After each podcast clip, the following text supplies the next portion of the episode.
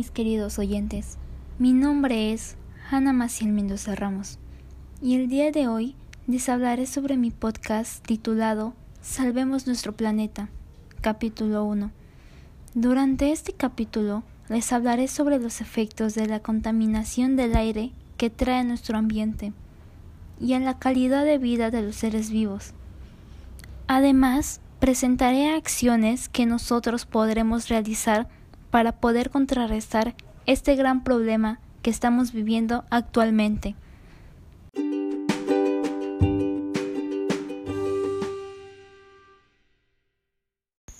Casi toda la población está de acuerdo en lo que significa e implica la contaminación de la tierra, ya que este es un fenómeno que nos preocupa porque de su buen estado depende a la vez nuestra supervivencia y la de cientos de especies de animales y vegetales.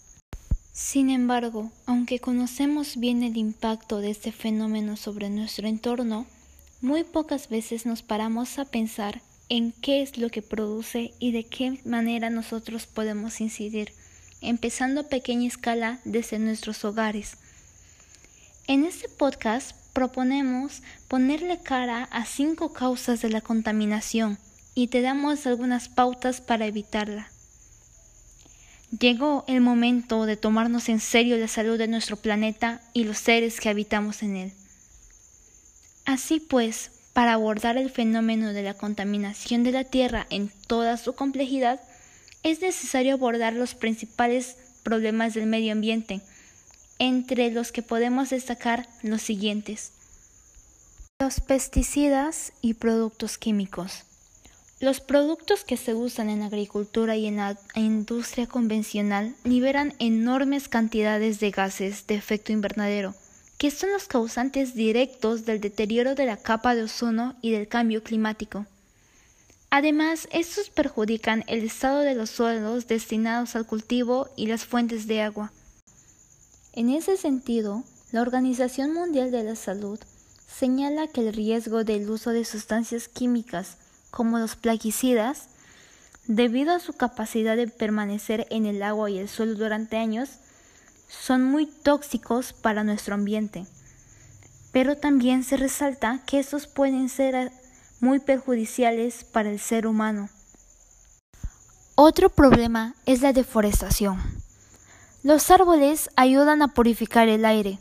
Sin embargo, en estas últimas décadas hemos asistido a la desaparición de cientos de bosques en nuestro mundo.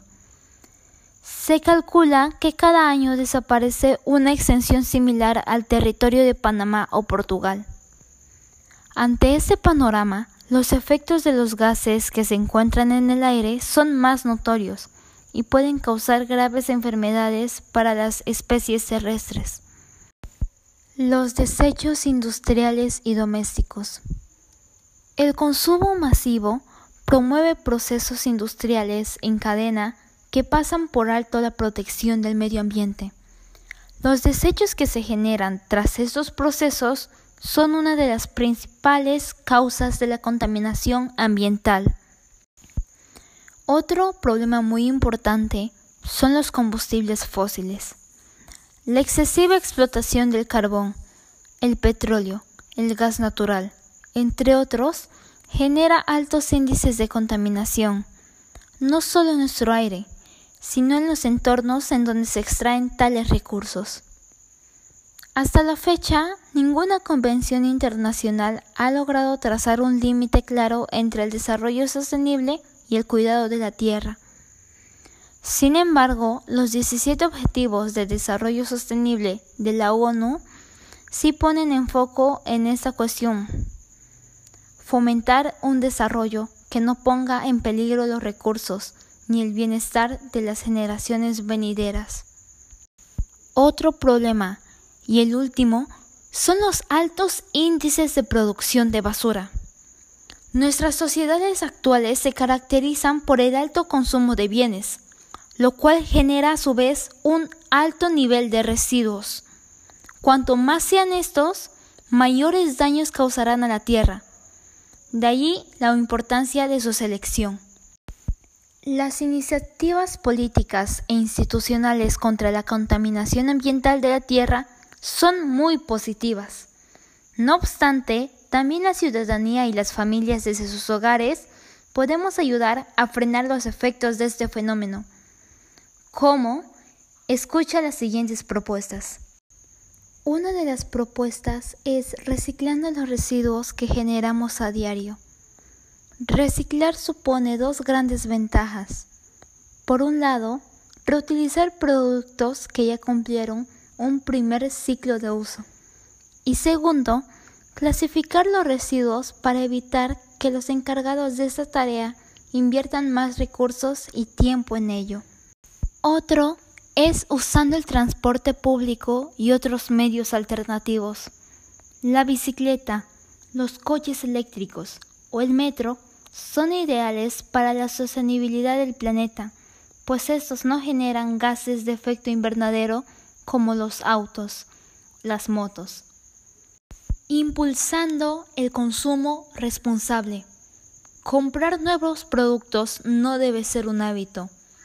Tiene que responder a nuestras necesidades reales.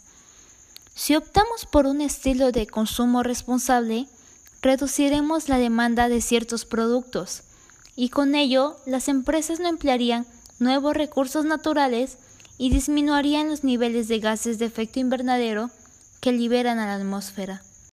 Sumarnos a las peticiones que piden una actitud más comprometida por parte de los gobiernos hacia el cambio climático. Por el contexto en el que estamos ahora, lo podemos hacer mediante las redes sociales. El último, pero menos importante, es construyendo un huerto urbano en casa. Los huertos caseros no solo nos ayudan a obtener alimentos más saludables para el autoconsumo, sino que son un buen recurso para generar conciencia sobre la contaminación de la tierra. Conoce qué puedes plantar en primavera o qué plantas aromáticas son ideales para tu huerto doméstico y anímate a poner uno en tu hogar.